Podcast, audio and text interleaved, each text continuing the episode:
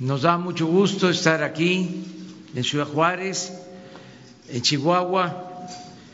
Estamos eh, terminando la reunión de seguridad. Como he sabido, esta reunión la hacemos de lunes a viernes, por lo general en Palacio Nacional. A veces se hace esta reunión en los estados del país, en los estados de la República, y ahora se decidió hoy viernes hacer esta reunión en Ciudad Juárez por la importancia que tiene Chihuahua, Ciudad Juárez, y para hacer la evaluación de lo que se está llevando a cabo, se está realizando para garantizar la paz y la tranquilidad en Chihuahua. Agradecemos mucho la participación, la presencia, el apoyo del ciudadano gobernador Javier Corral Jurado. Estamos trabajando de manera coordinada tanto con el gobernador como con el presidente municipal de Ciudad Juárez, Héctor Armando Cavada. Y estamos eh, unidos porque debemos de garantizar la paz y la tranquilidad. Es eh, una prioridad es un objetivo superior el que podamos serenar al país y a todos los estados de la República.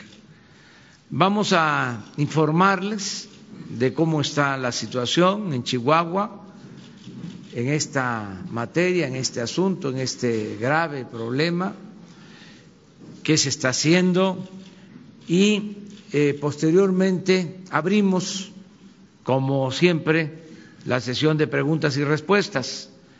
Le vamos a solicitar al general Luis Crescencio Sandoval González, secretario de la Defensa, que nos informe sobre el tema de seguridad en el estado de Chihuahua. General.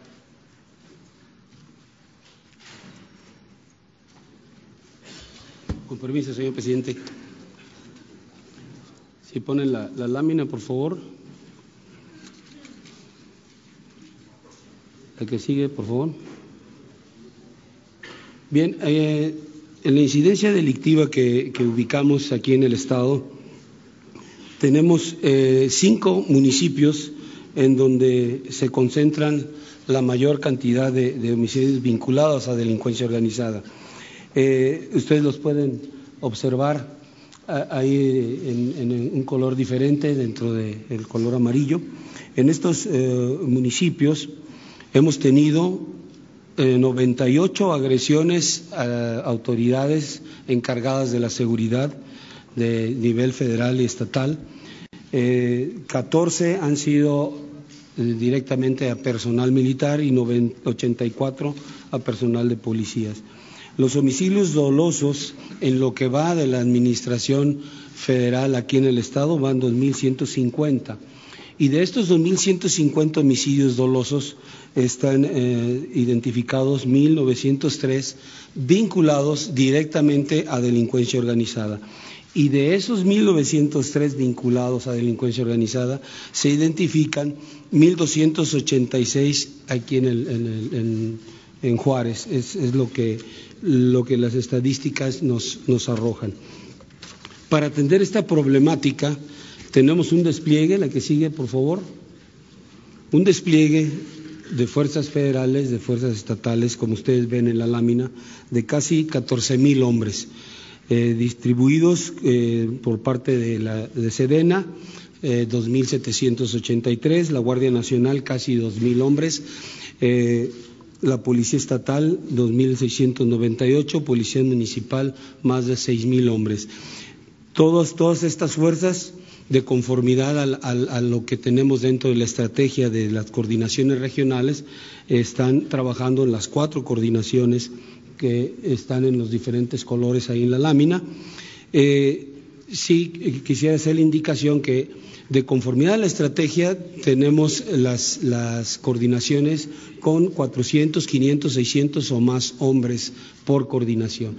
No tenemos todavía completa la cantidad de elementos en cada una de las coordinaciones, cantidad de, personal de la Guardia Nacional, porque estamos en el proceso de, reclutamiento.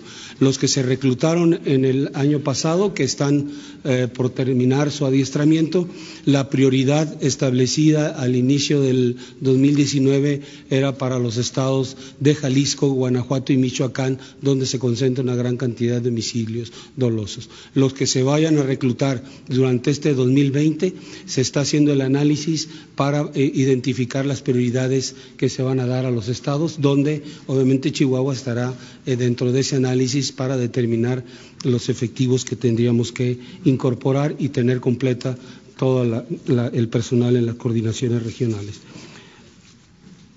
¿Qué sigue, por favor? Bien, también como parte de la estrategia de, seguridad eh, dentro de, eh, de la, República Mexicana tenemos centros de fusión de inteligencia.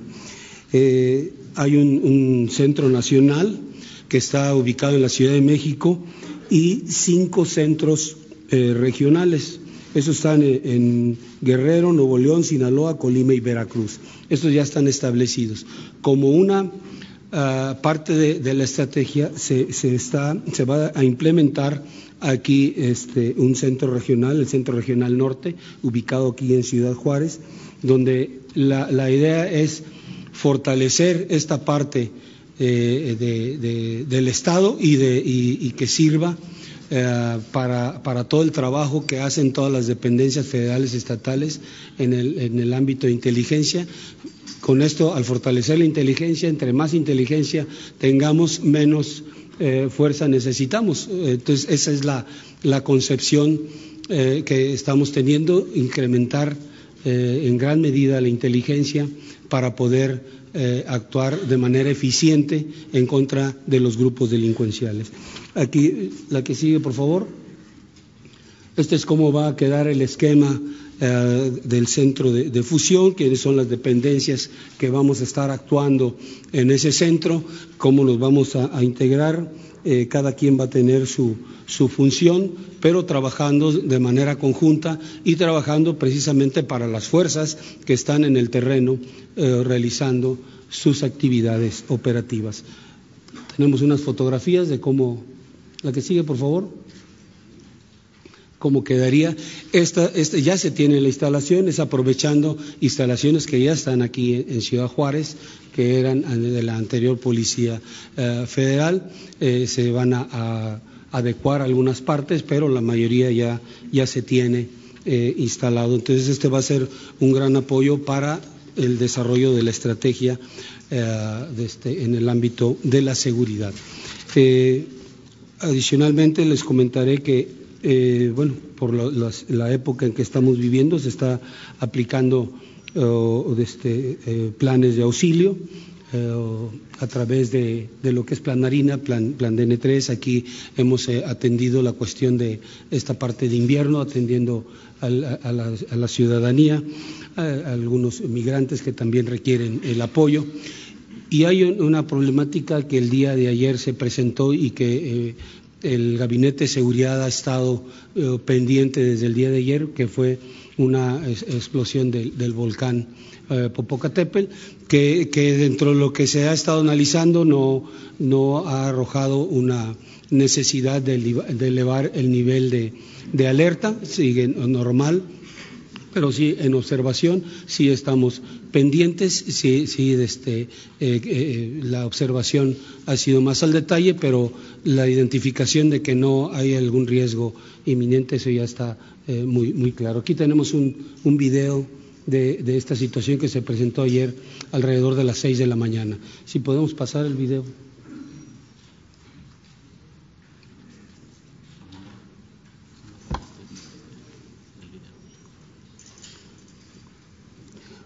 En este hubo caída ligera de cenizas en Ozumba, en el Estado de México.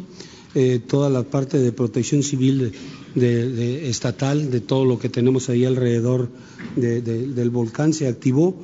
Y repito, a pesar de que eh, todos estamos alertas, identificamos que no hay necesidad de una preocupación mayor. Es cuanto, señor presidente. Muchas gracias. Bueno, esto es en general. Eh, se ha estado trabajando para eh, reducir la incidencia delictiva en Chihuahua. en la mayoría de los delitos, casi todos, ha habido una disminución, tenemos problemas en homicidio. Eso es lo que más nos está este, costando eh, enfrentar aquí en Chihuahua, pero em, se está trabajando con ese propósito. Si ustedes este, lo consideran, podríamos eh, pasar las gráficas de los distintos delitos. Esto ayudaría a entender cómo eh, vamos. Eh, nos preocupa el delito de homicidio por razones obvias. Primero porque es la pérdida de vidas de seres humanos y eso es lo que más nos preocupa de todo. Y eh, medimos por eso lo de homicidio, pero también porque eh, no hay cifra negra en el caso de homicidios, como también no hay cifra negra o muy poca en el robo de vehículos. En el resto de los delitos, sí, hay cifra negra, no todos los delitos se denuncian. En general, en Chihuahua, eh, vamos avanzando. Eh, repito, nos falta más para eh, reducir el número de homicidios que se cometen en Chihuahua. Si les parece, con información que tiene eh, el gobierno del Estado y también eh, información nuestra, que nosotros eh, estamos trabajando de manera conjunta, les podemos comentar cómo estamos en cada uno de los delitos para que tengan una mayor información. A ver si nos ayudan. ¿Sí?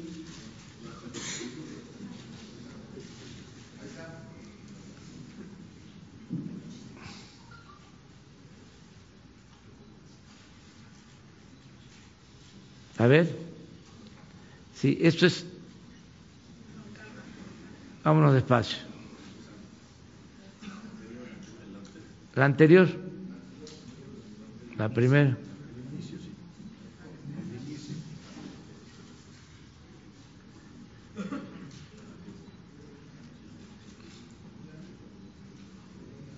Esto es lo que hablábamos sobre homicidio doloso. Este es el comportamiento por mes.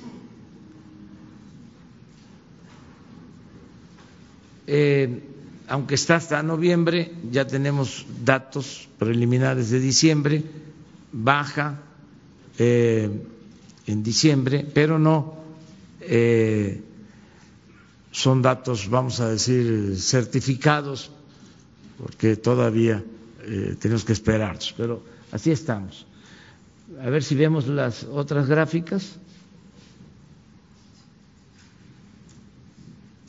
Esa es incidencia delictiva total. Son todos los delitos que se denuncian. Aquí, si se ve, hay una disminución considerable, sobre todo en el mes de noviembre. Esto tiene el sesgo de que no todos los delitos se denuncian. Adelante. Feminicidio Este es el comportamiento mensual.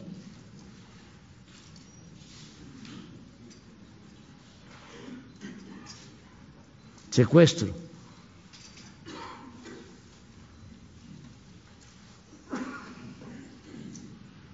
Extorsión.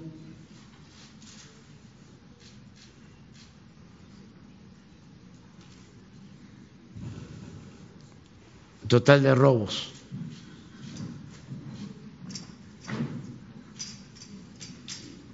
Robo a casa habitación.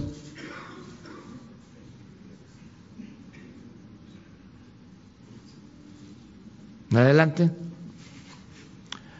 Robo de vehículo. Este es como el homicidio lo más cercano a la realidad.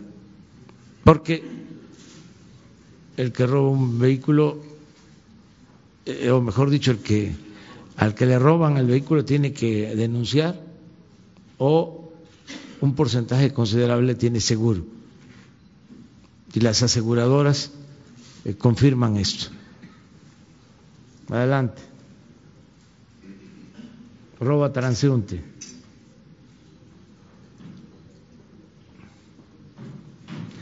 Robo a transportistas.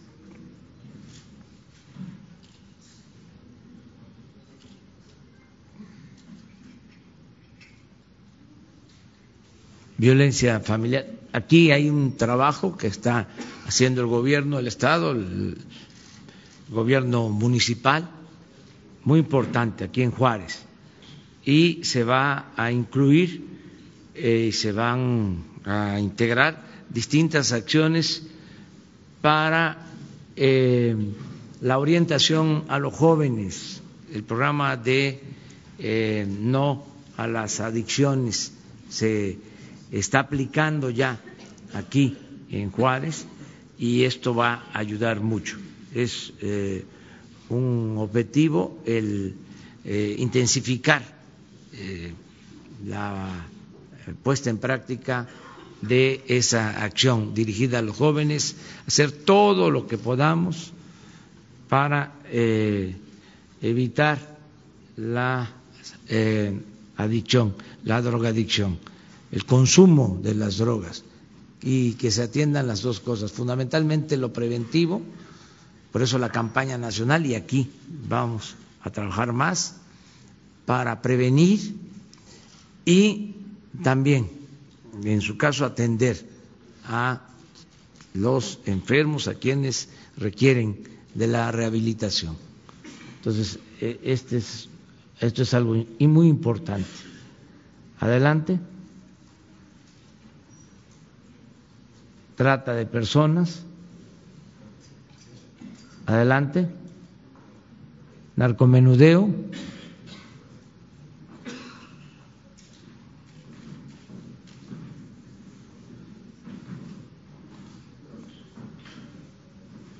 Este es incidencia delictiva por municipio, lo que ya aquí se dijo, lo que comentó el general, se concentra más en Juárez, también porque es mayor la población. Ya esta es la última, de acuerdo. Me gustaría también, porque ayer eh, se preocupó la gente por lo del volcán, hay una foto. Eh, le voy a pedir eh, a David León, no está por acá, David. Sí, a ver, explícanos, infórmanos lo de el volcán, porque en general eh, no hay riesgos, pero es mejor que se informe. Muy buenos días a todos, eh, como lo comentó el presidente y el general secretario. El volcán eh, Popocatépetl, uno de los más activos eh, del planeta, pero uno de los más monitoreados del planeta también. Desde el CENAPRED, desde el Centro Nacional de Prevención de Desastres, todos los días mujeres y hombres monitorean la actividad del volcán. Estas imágenes a través de cámaras, pero además su sismicidad, el análisis de los gases que emiten sus exhalaciones, el movimiento del terreno, el análisis del agua de sus manantiales, el análisis de su ceniza. Toda esta información se procesa y alimenta algo que se llama semáforo de alertamiento volcánico. Ese semáforo de alertamiento volcánico da instrucciones a la población y da instrucciones también a la autoridad de qué hacer en el caso del riesgo volcánico. El volcán Popocatépetl lo comparten cinco estados del territorio nacional y tenemos un plan Popocatépetl que es un protocolo de actuación ante el riesgo volcánico de esos cinco estados homologado en el que claro que sí participan de manera eficiente la Secretaría de la Defensa Nacional, la Secretaría de Marina, la Guardia Nacional y los demás integrantes del Sistema Nacional de Protección Civil. Durante las últimas 24 horas, el volcán Popocatépetl tuvo una actividad de 268 exhalaciones y una explosión importante que es la que ha eh, narrado el general secretario, que es esta, a las 6.31 de la mañana del día de ayer, que produjo una columna de aproximadamente tres kilómetros de altura de ceniza y gas, lanzó eh, fragmentos incandescentes aproximadamente a un kilómetro de distancia del cráter y registró también un sismo vulcanotectónico, es decir, un sismo debajo de la estructura del volcán. Pasó una noche relativamente tranquila el volcán también, con 31 exhalaciones eh, de baja magnitud. Debo decir eh, también que estas imágenes hoy son tan espectaculares porque el Gobierno de México, a través del Senapred, en el mes de diciembre, el día 21 de diciembre, instaló dos nuevas cámaras de alta definición. Eso nos permite eh, tener imágenes mucho más eh, definidas, con mucha mejor resolución, como parte del equipo que nos ayuda a monitorear la actividad del volcán. Lo importante, como lo ha dicho el presidente, el Sistema Nacional de Protección Civil se encuentra activo, atento las 24 horas del día y toda esta actividad que he narrado se encuentra dentro de los parámetros de actividad normal de amarillo fase 2, este semáforo de alertamiento volcánico, que no representa riesgo a la población siempre y cuando sigamos las recomendaciones de protección civil, que es no acercarnos a menos de 12 kilómetros del cráter y tener cuidado con la caída de ceniza en algunas comunidades, utilizar un cubrebocas, cubrir los depósitos de agua para que el agua no se contamine, cubrir las puertas y ventanas, evitar en la medida de lo posible las actividades al aire libre en esas comunidades en particular y cuidar a los más pequeños y a los más adultos de casa. Sería cuanto, presidente. Bueno, pues ya eh, abrimos para preguntas. Eh, nos ordenamos, si les parece, eh, cinco periodistas, mujeres y hombres de Chihuahua y cinco este, nacionales. Entonces empezamos con Chihuahua. Chihuahua, mujer. Chihuahua. Chihuahua, sí. Preguntarle al secretario de la defensa, si nos podrían dar un poquito de detalles sobre cuándo se estaría, sobre cuándo se estaría implementando este centro de fusión y este cómo se, se, estaría trabajando a través de reuniones, un poquito más detalles para conocer un poquito de este trabajo.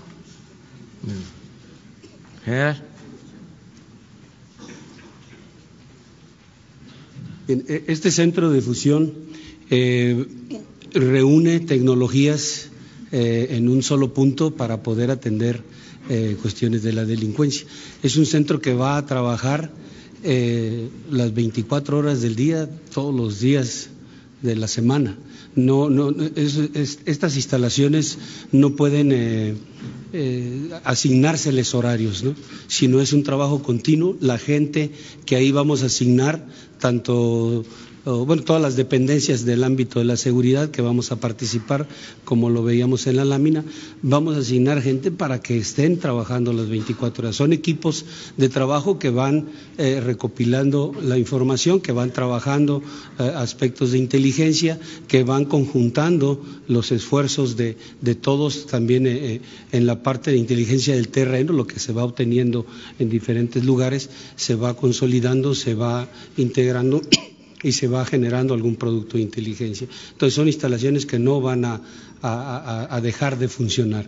Eh, ahorita estamos en el proceso de, integración, eh, esperemos que, en los próximos meses podamos ya eh, ponerlo a funcionar al 100%, pero, pero sí su operación va a ser permanente y como lo cité, va a ser en apoyo directo a todas las fuerzas de seguridad que operan aquí en el Estado e inclusive a estados circunvecinos cuando la, información o la inteligencia que se genere tenga que ver con ellos, ¿no? Eh, abarcan regiones, no simplemente estados, sino regiones. Los otros cinco centros que están distribuidos en la República trabajan, perdón, trabajan de manera similar por regiones, pero obviamente en donde están establecidos tienen una mayor focalización de la información.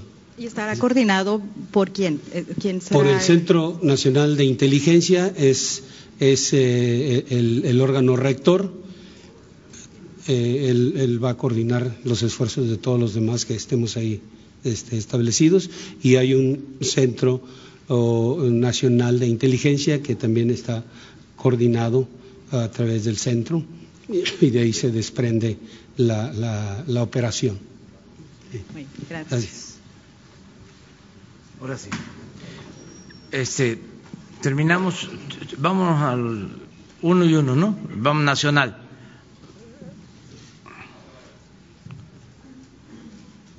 Gracias, señor presidente. Serían dos. Eh, la primera es eh, la política de, del gobierno mexicano hacia el consumo de drogas.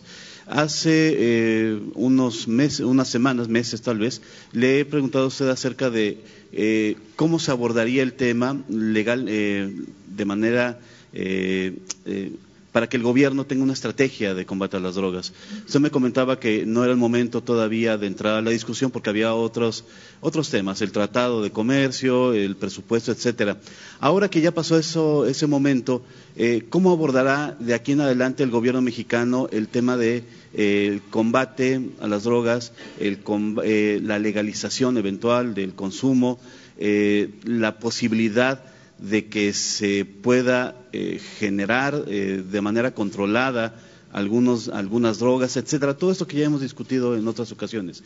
De aquí en adelante, ¿cuál será la política del gobierno en esta materia? Bueno, sigue estando em, presente en la estrategia el poder definir si se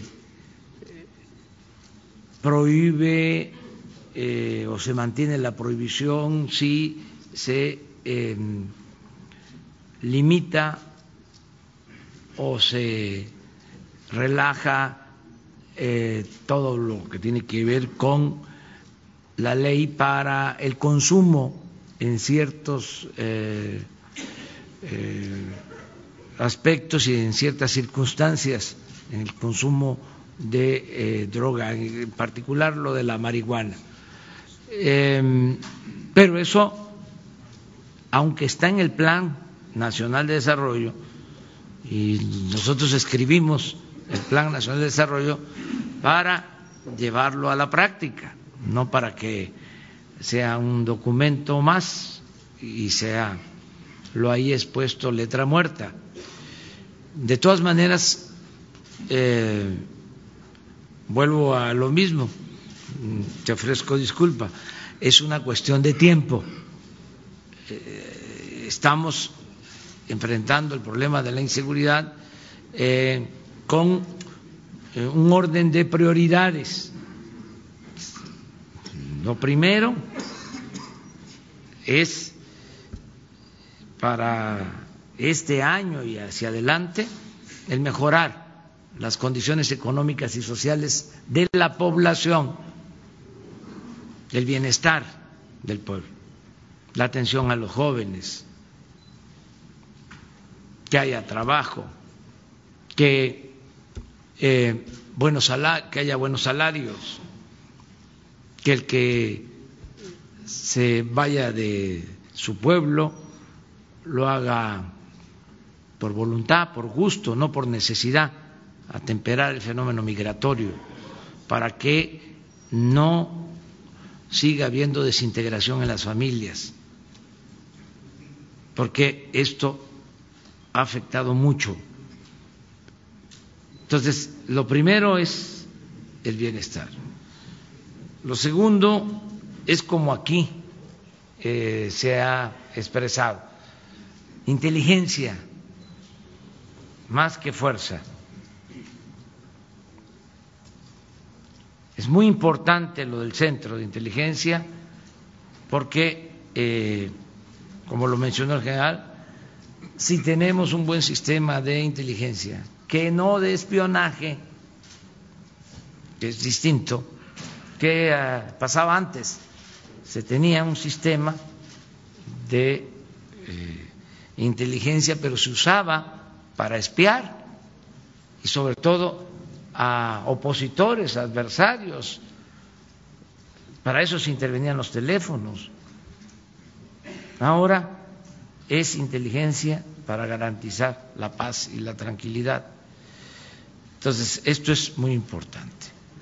Eh, yo les puedo comentar que el avance que se ha tenido en la investigación y en la detención de eh, quienes participaron,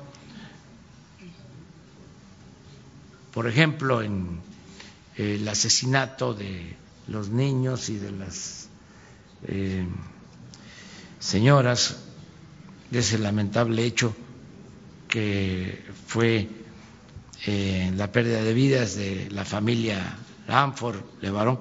Ahí se avanzó mucho porque de inmediato hubo trabajo de inteligencia de la Secretaría de Marina, de la Secretaría de la Defensa.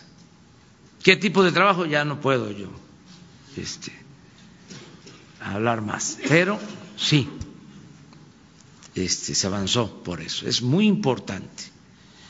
Lo tercero es que sigamos desplegando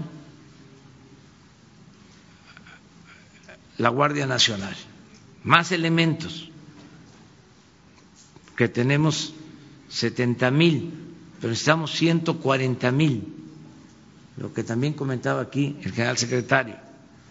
Hay 150 coordinaciones eh, terminadas, pero se necesitan 266 y se están reclutando nuevos elementos. Nosotros consideramos que cuando tengamos eh, completa la Guardia Nacional, los 140 mil elementos, las 266 coordinaciones, esa presencia va a ayudar mucho. Y el punto cuatro, es muy importante, parece este, una cuestión abstracta o indiferente o no trascendente, el no permitir la vinculación de la delincuencia con la autoridad.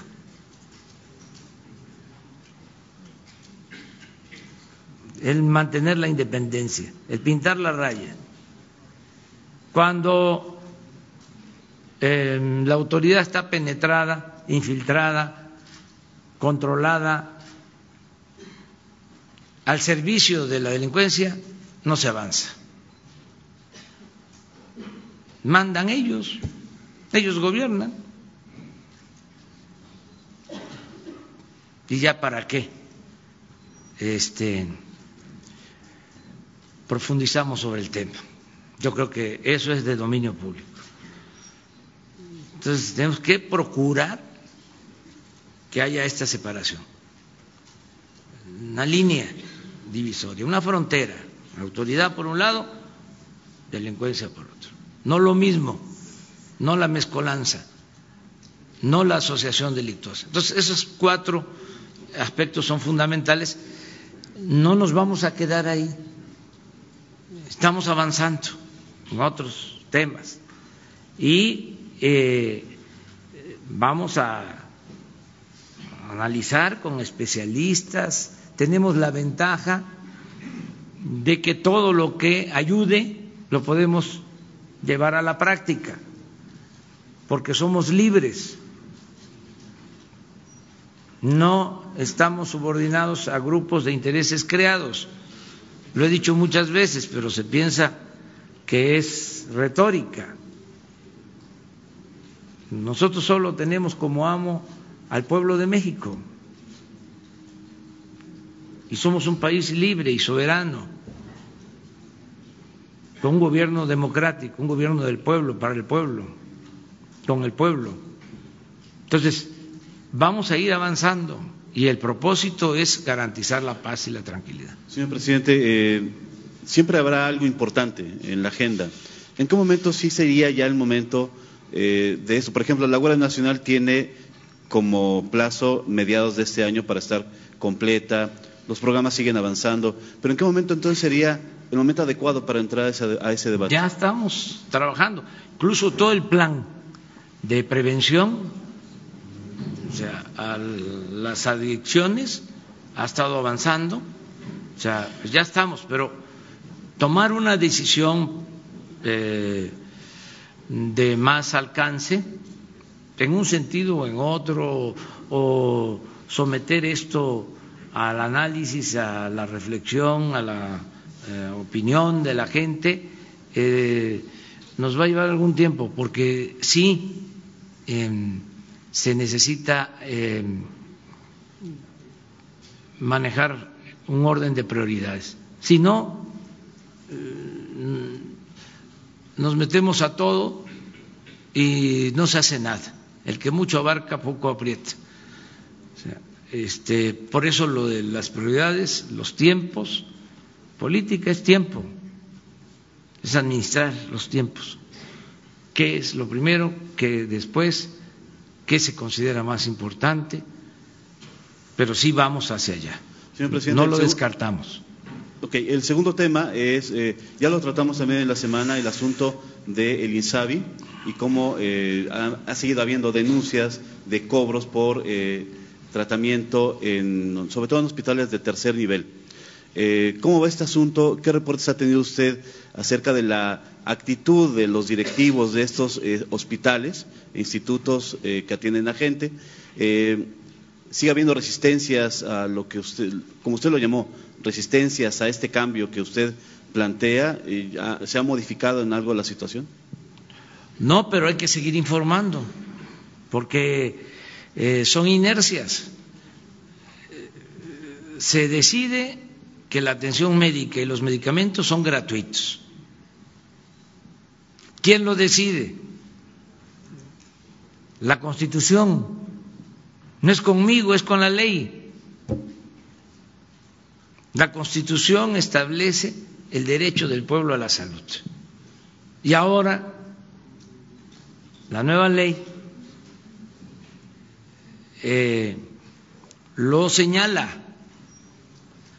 No se pueden cobrar cuotas en hospitales para atender a la población.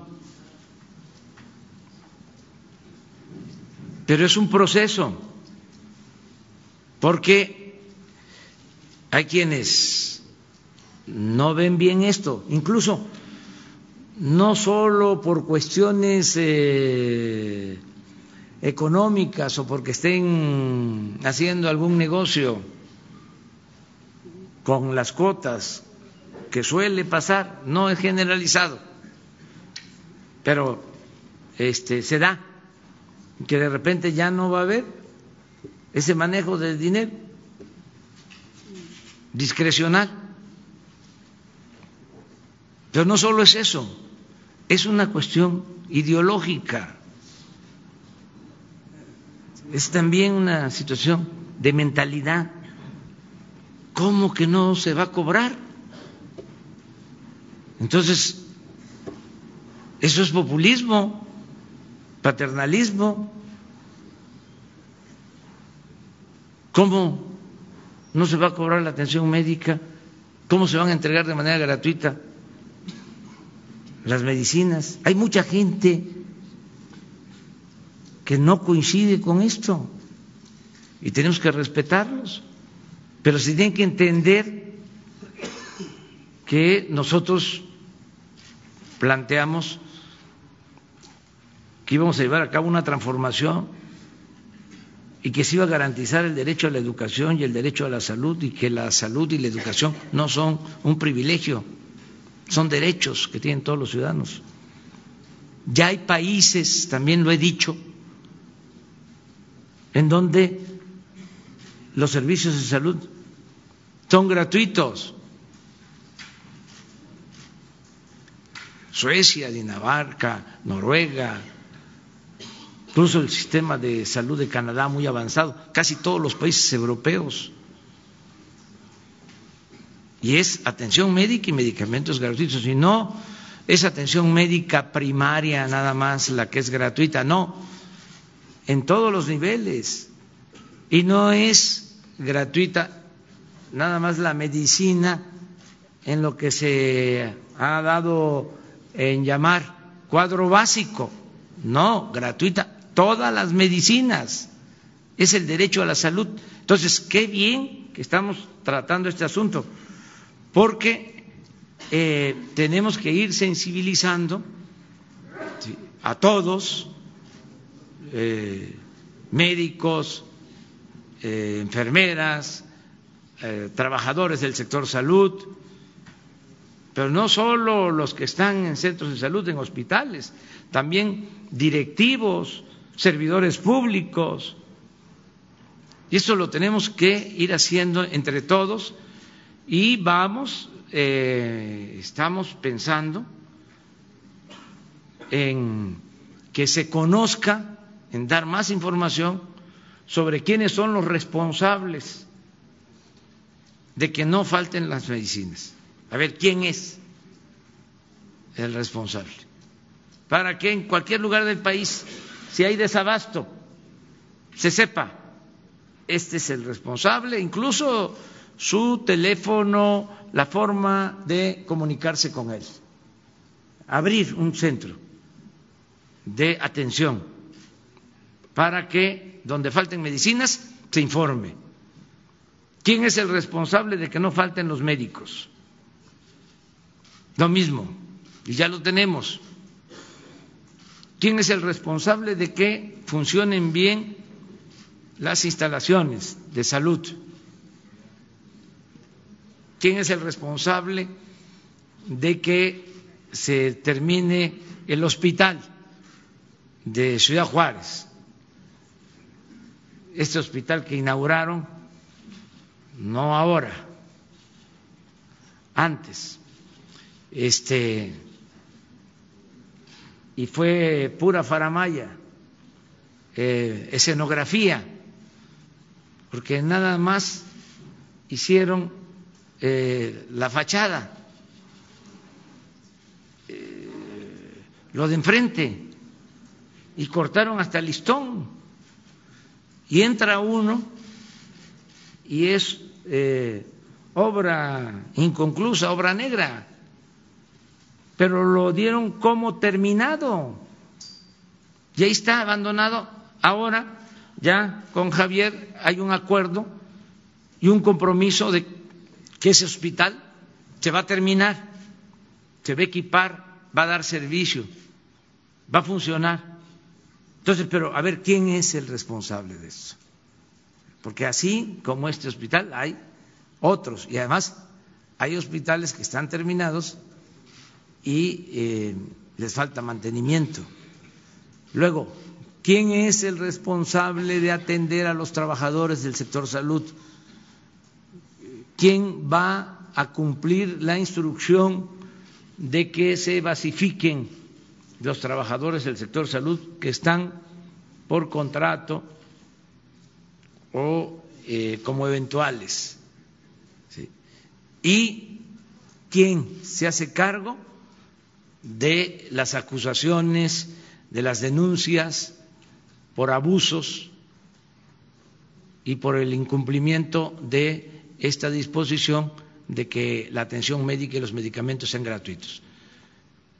Si un director de un hospital, porque todo esto ayuda mucho, entonces nos están eh, viendo, nos están escuchando mucho, eh, argumenta, esgrime de que no va a tener medicinas, no va a tener materiales de curación, no va a tener para hacer la limpieza, si no hay cuotas de recuperación, que lo diga. Porque no le tiene por qué faltar ni para la medicina, ni para materiales de eh, curación, ni para la limpieza. Además del presupuesto que se ejercía, se incrementó el presupuesto de salud en 40 mil millones de pesos con este propósito. Entonces, qué bien que seguimos con el tema para este, que entre todos ayudemos a que se vaya normalizando la situación. Eh, eh, hay gente que dice que cuando usted hace la comparación con países europeos o Canadá, por ejemplo, es porque que no, no vale la comparación porque aquellos países son más prósperos, pagan más impuestos y tienen una mayor tradición de esa cultura. No es válido eso. De ese estado de bienestar que usted comenta. No, lo que pasa es que en esos países no hay corrupción. Si aquí el problema de los malos servicios médicos no es por falta de presupuesto, es por corrupción. Se robaban el dinero de las medicinas. Estamos hablando lo del hospital. ¿Cuánto cobraron? ¿Para qué nos metemos en eso? Por ese hospital. Estamos hablando de millones de pesos. Eh, en Dinamarca no hay corrupción. No hay corrupción y se los dejo de tarea. No existe la corrupción. La gente no sabe qué es eso. Una vez estaba hablando con una danesa y le empecé a explicar lo que nos pasaba aquí. No le entendía. No le entendían. Bueno, como no hay corrupción, también, véanlo, no hay pobreza.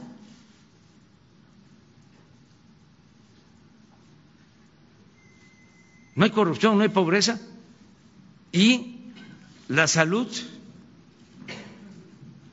es gratuita, el, servicio de salud, la atención médica, los medicamentos. Eso es lo que se llama estado de bienestar. Entonces, sí se puede. Este, sí administramos bien, sí evitamos el desperdicio, sí no hay corrupción. Entonces sí podemos. Bueno, vamos a Chihuahua ahora. Ciudad Juárez y Chihuahua. Tú, porque ya. Presidente Daniel Domínguez del Diario de Juárez. Tengo dos preguntas en la cuestión de seguridad.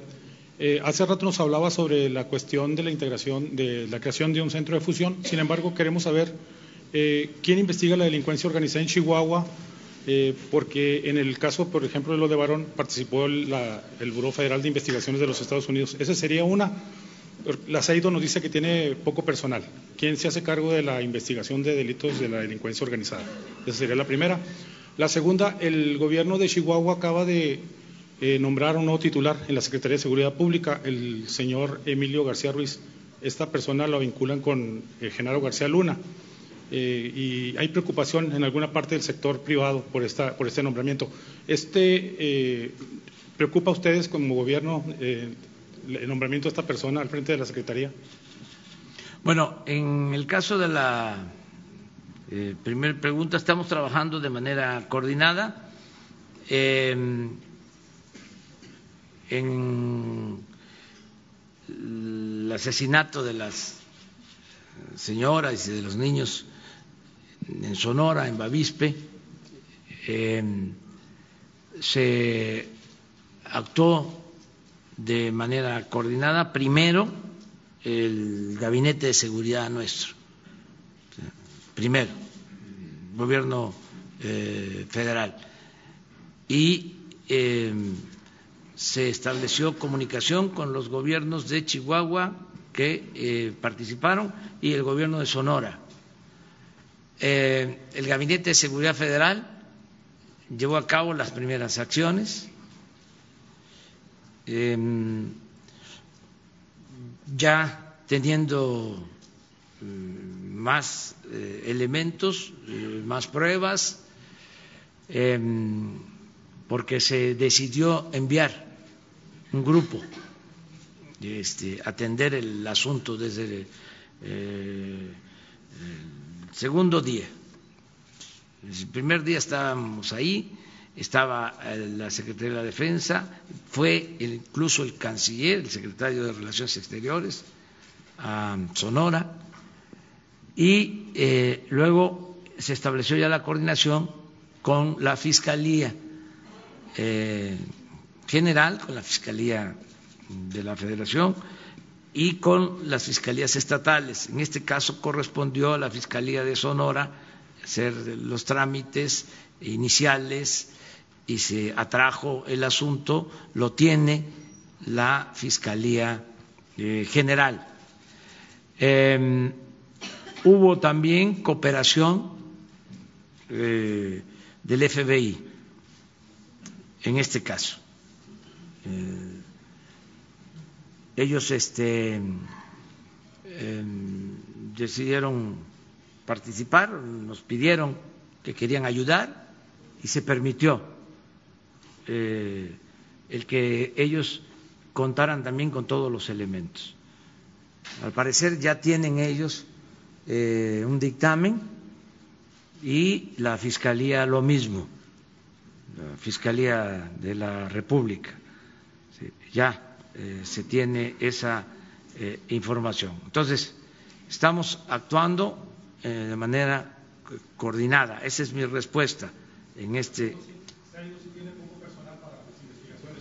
No, porque este, además de que se está fortaleciendo la fiscalía, acuérdense que hubo una reforma, ya la fiscalía tiene independencia, es autónoma y tiene los recursos, están haciendo muy buen trabajo. El fiscal general Alejandro Germanero es una agente íntegra, profesional y se está eh, mejorando todo lo relacionado con la impartición de la justicia desde la Fiscalía.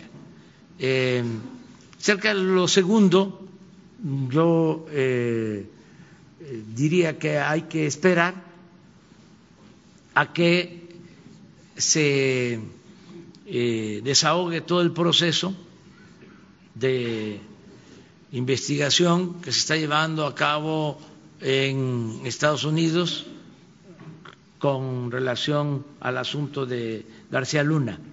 Yo, preguntaba porque, eh, aparte de él, hay otros mandos dentro de las corporaciones locales que pues, están ligados con esta persona que está siendo sujeta a proceso en Estados Unidos.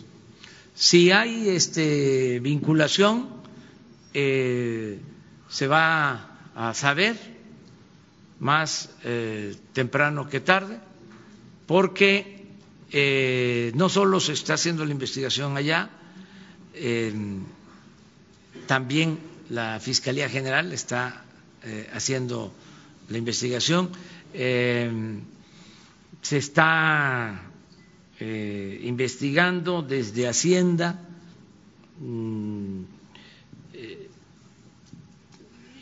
Desde inteligencia financiera para eh, ver todo lo relacionado con lavado de dinero, con movimiento de recursos.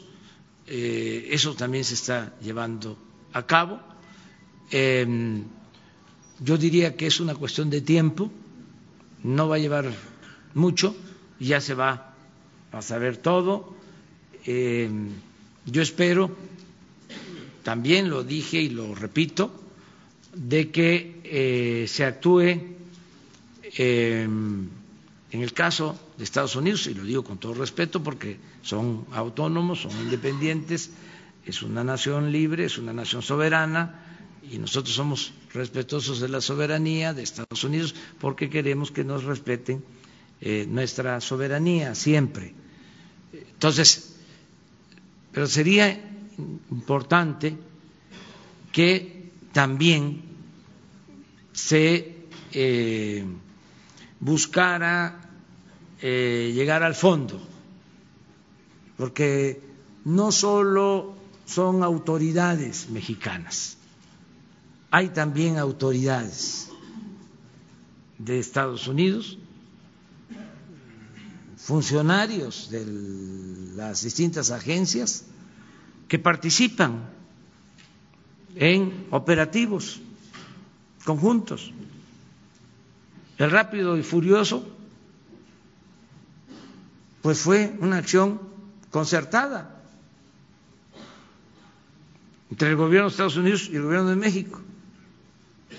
Y cuando el rápido y furioso, el que estaba encargado de la seguridad era García Luna. ¿Y quién era su contraparte? ¿Que no sabían? Porque estamos hablando de la introducción de armas.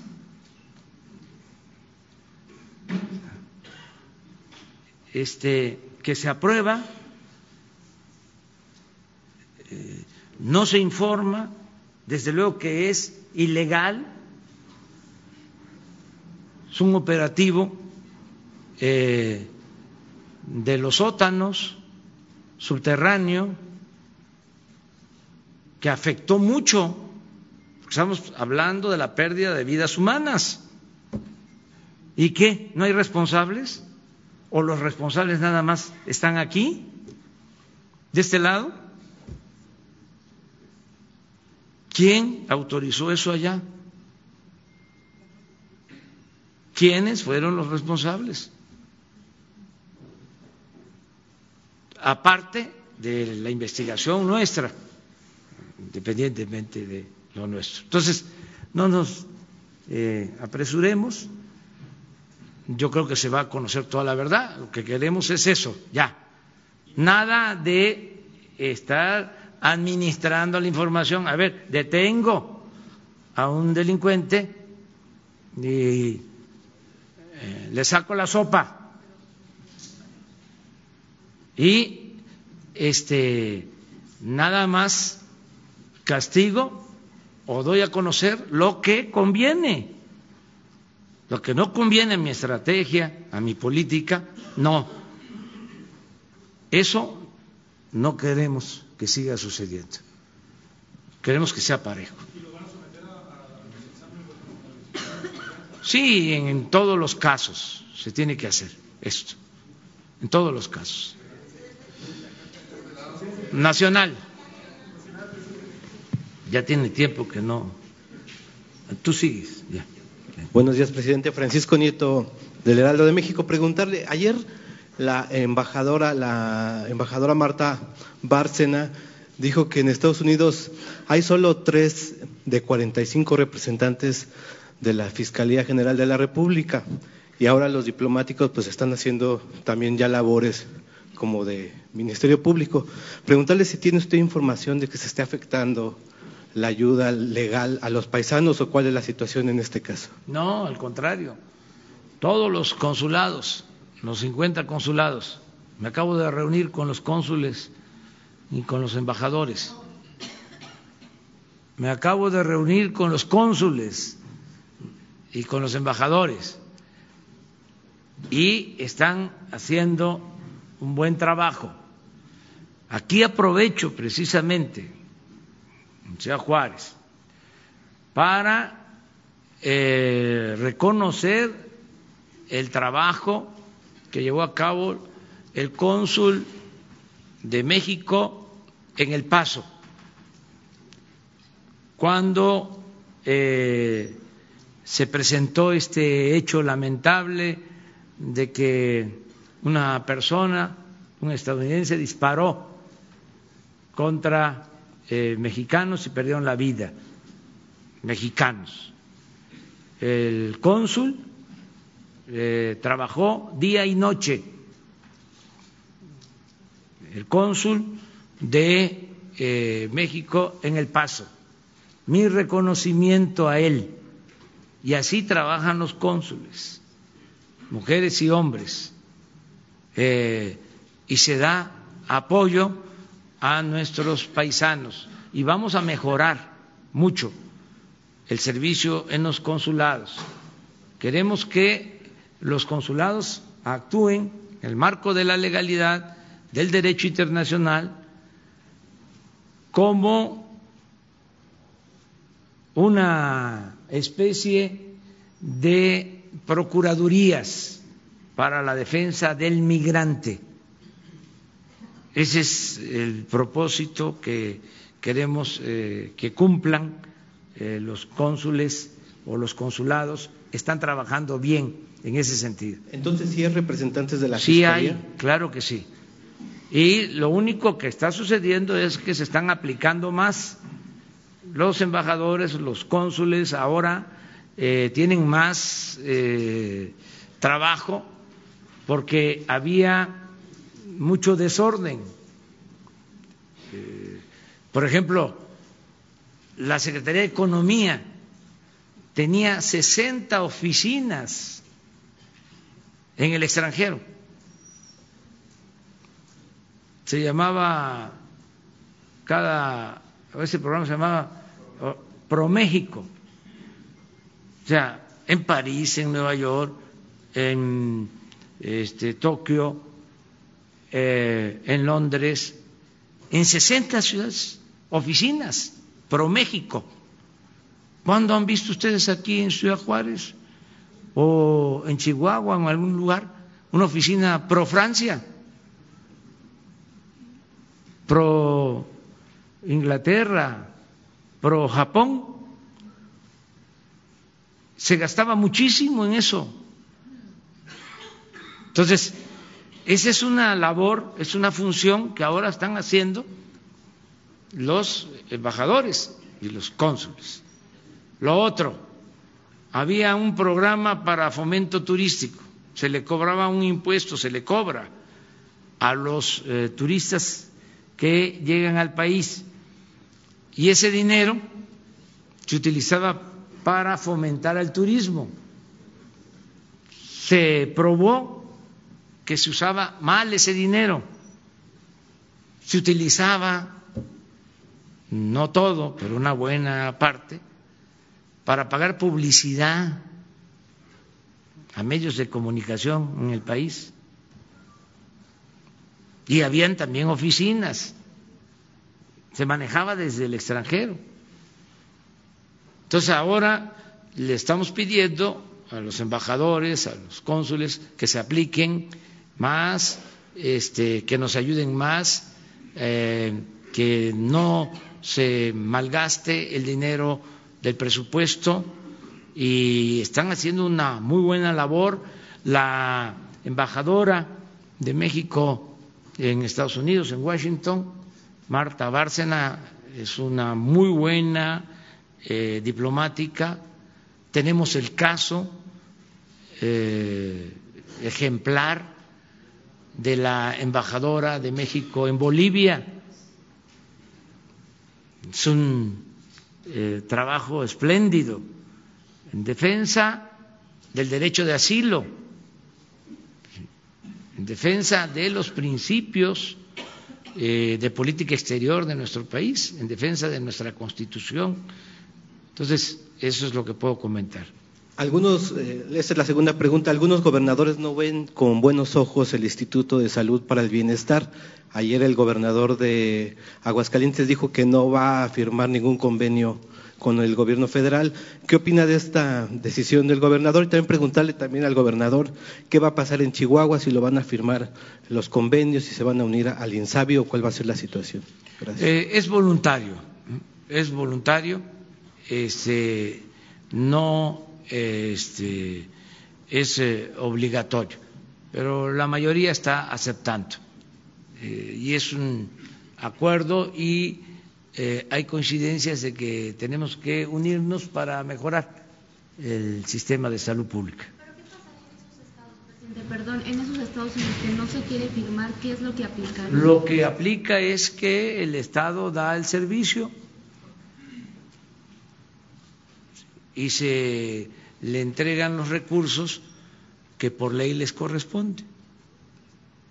¿En Chihuahua qué va a pasar? Pues este, a ver, a ver, nada más eso.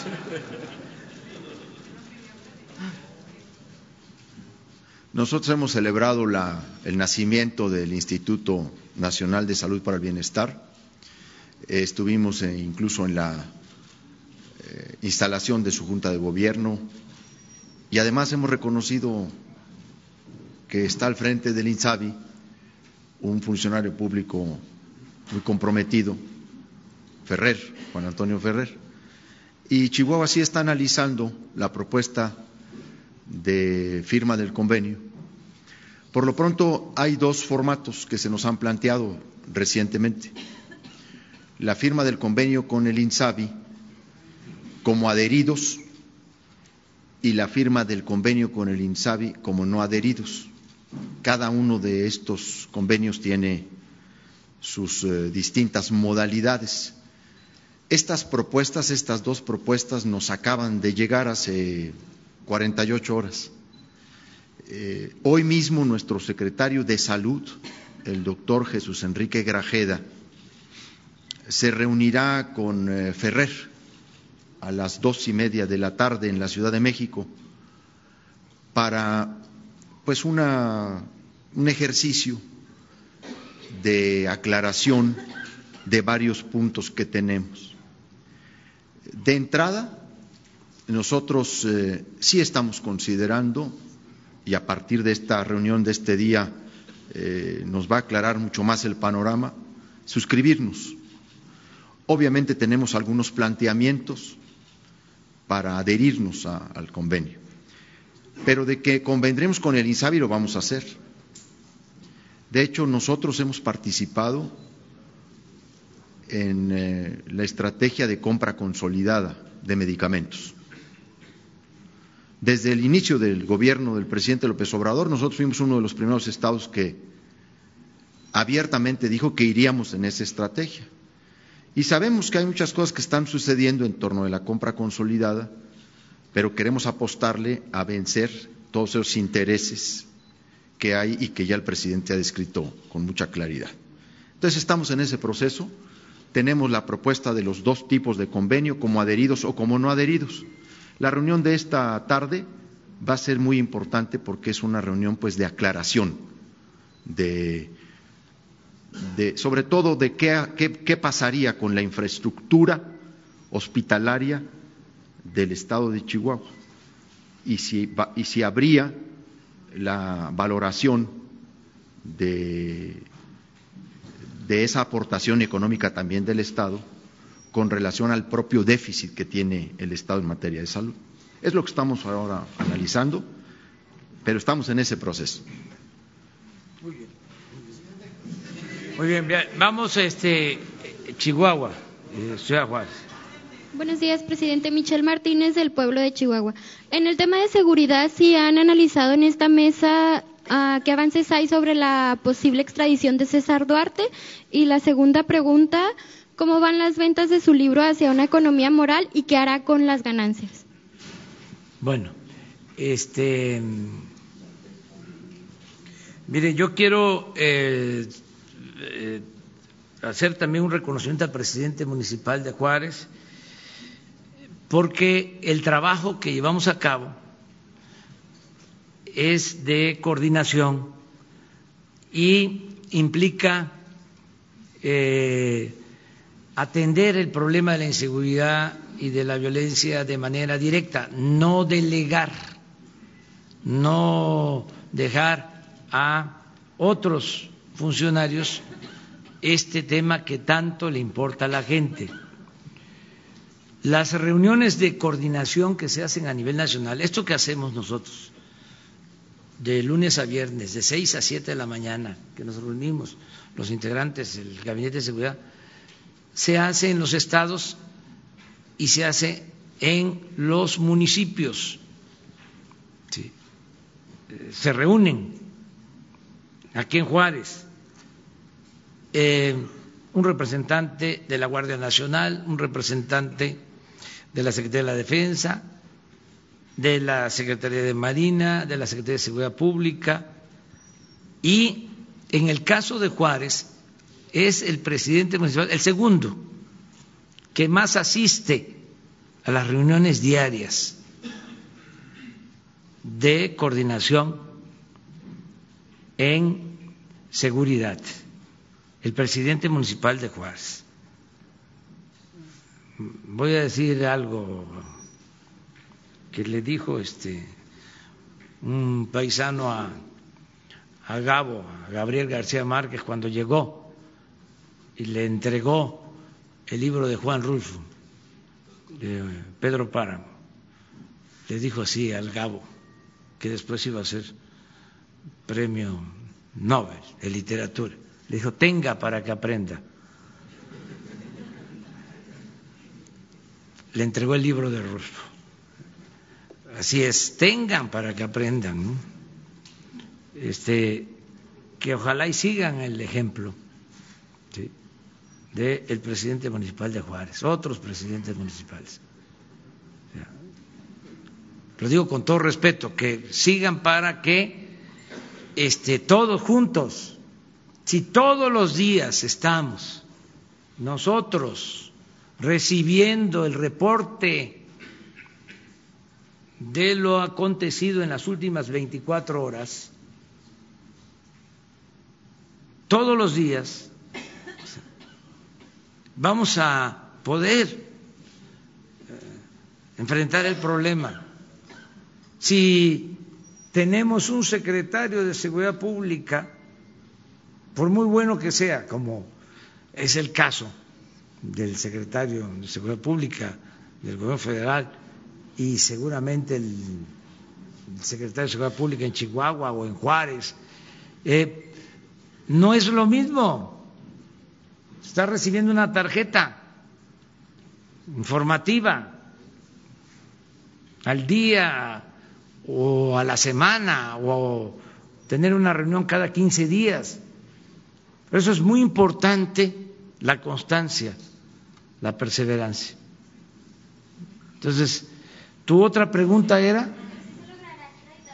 este año? Ah, bueno. Está este em, reponiéndose el procedimiento, eh, como dicen los abogados. Em, no estaba bien eh, fundado eh, el planteamiento no del gobierno de Chihuahua, sino eh, de la anterior Procuraduría para la solicitud de extradición. Entonces ya se eh, resolvió esto y ya hay respuesta afirmativa del gobierno de Estados Unidos.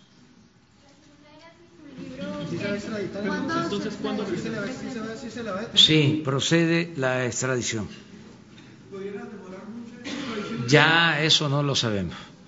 Este, ya hasta me estoy pasando yo, o sea, en lo que corresponde al debido proceso, pero es información que tiene que ver con el Departamento de Estado y con la Secretaría de Relaciones Exteriores. ¿Cuándo respondieron? Hace como 15 días. ¿Y lo que en Estados Unidos a pesar Eso no, no sé. Pero sí, este, el gobierno estadounidense, eh, a través del Departamento de Estado, notificó que eh, procedía eh, el trámite que se está llevando a cabo. La segunda, ¿qué éxito ha tenido su libro hacia una economía moral y que Ah, muy bien. La, la en qué la va a invertir? Ya está este, la segunda edición. No puedo hablar mucho de eso también porque si no van a decir que estoy aquí haciendo publicidad, pero se los recomiendo. Este va la segunda edición. Estoy pensando en qué las eh, regalías en qué se utilizan, cómo las este, utilizamos. Vamos nacional, nacional, nacional. ¿Qué se me hace que hasta ahí vamos a quedar, eh? Bueno. Mirza Uribe. ¿No es nacional? Nacional, Sí, sí, adelante. Sí. perdón. Mirza Uribe, Sinaloa, Los Mochis, la Gaceta del Aire. Qué frío. Bueno, en Sinaloa no lo hay. Casi. Esta pregunta, eh, me ganaron una, la del libro. Mi pregunta es que le pregunto al, al- al alcalde y le pregunto al gobernador de aquí de Chihuahua, ¿cómo, ¿cómo va el asunto de los feminicidios? Porque está muy fuerte lo que están pasando y a nosotros en Sinaloa nos llega mucho este tema. Incluso a mí me preguntan, lo personal me preguntaban que si por qué venía para acá, porque yo quería saber y sentir cómo está aquí Ciudad Juárez cómo está aquí y cómo están trabajando ustedes en todo este tiempo que ha estado todos estos asesinatos tan fuertes, cómo pueden hacer para que esto ya no, ya no siga, porque es un tema muy fuerte, muy delicado. Igual creo que, eh, imagino que el secretario Alfonso Durazo ha de tener también alguna respuesta sobre esto, porque preocupa, preocupa y esta administración federal da, está dando un cambio muy fuerte en la cuestión de la seguridad en todo el país. Y esperamos, se espera que México, se espera México y se espera acá, eh, pues yo creo que también aquí en Ciudad Juárez, que le pongan mucho piripituchi, señor Alfonso Durazo, secretario. Y esperamos, y yo en lo personal o en la situación del noticiero de Gaceta del Aire, siempre ha estado en la cuestión de la, de la preocupación y investigación de la seguridad. Y aquí, Chihuahua, aquí Ciudad Juárez, eh, la duda y la pregunta es para usted, alcalde, y para usted, gobernador, ¿qué piensan hacer para allá, hacer este cambio y aprovechar que es un buen trabajo que se está haciendo en lo federal y lo que se está haciendo en lo federal en este momento? En todo, muchas gracias. Este, mm, estamos trabajando eh, de manera coordinada. Si Javier quiere explicar sobre este tema, feminicidios, este, por lo que significa, ¿no? Eh, Ciudad Juárez y Chihuahua em, y la historia, ¿no? Tan lamentable, ¿no? Que este se presentó aquí, cómo estamos eh, en la actualidad, sería importante que lo explicas. ¿Cómo no, presidente? Eh, el presidente habló al inicio de esta conferencia de los datos planteados por el Secretariado Ejecutivo del Sistema Nacional de Seguridad Pública que coinciden con los nuestros. Chihuahua ha reducido considerablemente todos los delitos, con excepción del homicidio doloso. Los datos eh, en materia de extorsión, de secuestro, eh, son índices eh, de contención, aunque también hay que reconocer lo que el presidente dice, el sesgo de que son delitos que tienen, como se le conoce, eh, cifra negra por falta de denuncia. Juárez, Chihuahua y particularmente Juárez es una ciudad donde el nivel de denuncia en delitos de agresión a las mujeres ha aumentado significativamente. O sea, aquí es una entidad, y particularmente Juárez, donde la denuncia en materia de violencia familiar o de feminicidio se, ha consolidado, fruto de una larga lucha también de las organizaciones en torno de eh, los derechos de las mujeres. Sin embargo, aquí está la gráfica de delitos de homicidio, eh, que son cifras absolutas. Esta es una eh, es un informe, mande, de feminicidio, perdón, de enero del 2018 a noviembre del 2019. Y como ustedes pueden ver, esta es una cifra del Secretariado Ejecutivo. Este delito está a la baja, pero además los datos ya no son relevantes como lo fueron en otra época. Estamos hablando de números de dos, de cuatro, el mayor pico ha sido de siete y, de seis y de cinco, sin embargo, la línea claramente es en este tema a la baja. Eh, no podemos nunca, en materia de feminicidio, eh, levantar eh, bandera o echar campanas al vuelo de hecho, un problema que tenemos en Juárez es el problema de la violencia familiar. Y, ahí es donde estamos desarrollando una serie de estrategias de manera coordinada a la que habremos de sumar eh, también eh, la Estrategia Nacional contra las Adicciones. Está en violencia familiar y adicciones el caldo de cultivo de muchos de los delitos que se producen en la frontera.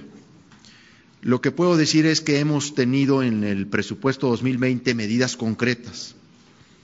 Por ejemplo, estamos construyendo la sede de la Fiscalía Especializada de Atención a Delitos contra la Mujer. Hemos aumentado el presupuesto considerablemente del Centro de Justicia para las Mujeres en Ciudad Juárez e incluso le hemos incrementado el presupuesto a la Fiscalía Especializada para la atención de los delitos contra la mujer, eh, para contratar más ministerios públicos, más policías que nos permitan no solamente enfrentar el problema actual, sino eh, continuar con las investigaciones de los casos de feminicidio que se dieron en esta ciudad en una época eh, muy relevante. Incluso investigaciones muy mal formuladas, que nosotros hemos tenido que rehacer incluso, hemos tenido que reconstruir muchas de esas investigaciones para poder llegar realmente a eh, los responsables. En esto debo señalar, tenemos una voluntad eh, clara de coordinación entre el alcalde y el gobierno del estado de Chihuahua. Pero no solamente es a través de políticas públicas en materia de seguridad o de procuración de justicia como debemos enfrentar este tema. Se trata de atender eh, los problemas de pobreza, de vulnerabilidad que enfrentan eh, las mujeres, y en ese sentido también hemos desplegado un nuevo programa a través de la Secretaría de Desarrollo Social, que incluso en los próximos días habremos de entregar eh, apoyos económicos a jefas de familia que trabajan, están solteras, en condiciones de, de alta vulnerabilidad. Son distintos los flancos con los que tenemos que atender esta problemática, porque la reconocemos, como usted lo ha dicho, de la mayor trascendencia y desde una perspectiva de, derechos humanos.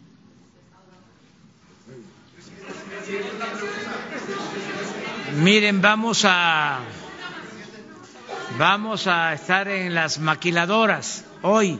Vamos a estar todo el día de hoy en Ciudad Juárez y nos vamos a seguir nos vamos nos vamos a seguir encontrando.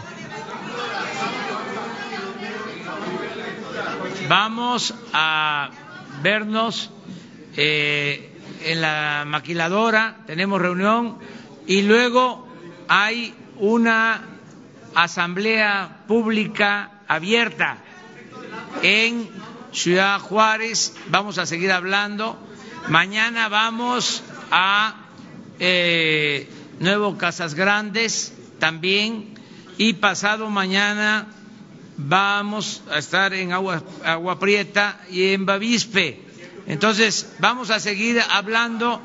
Este, ya eh, informamos y eh, nos da mucho gusto estar aquí en Ciudad Juárez, aquí donde comienza nuestra patria, aquí donde se le dio protección, asilo, apoyo al mejor presidente que ha habido en la historia de México, Benito Juárez. Por eso esta gran ciudad lleva su nombre. Antes se llamaba Paso del Norte, ahora Ciudad Juárez. ¡Que viva Juárez!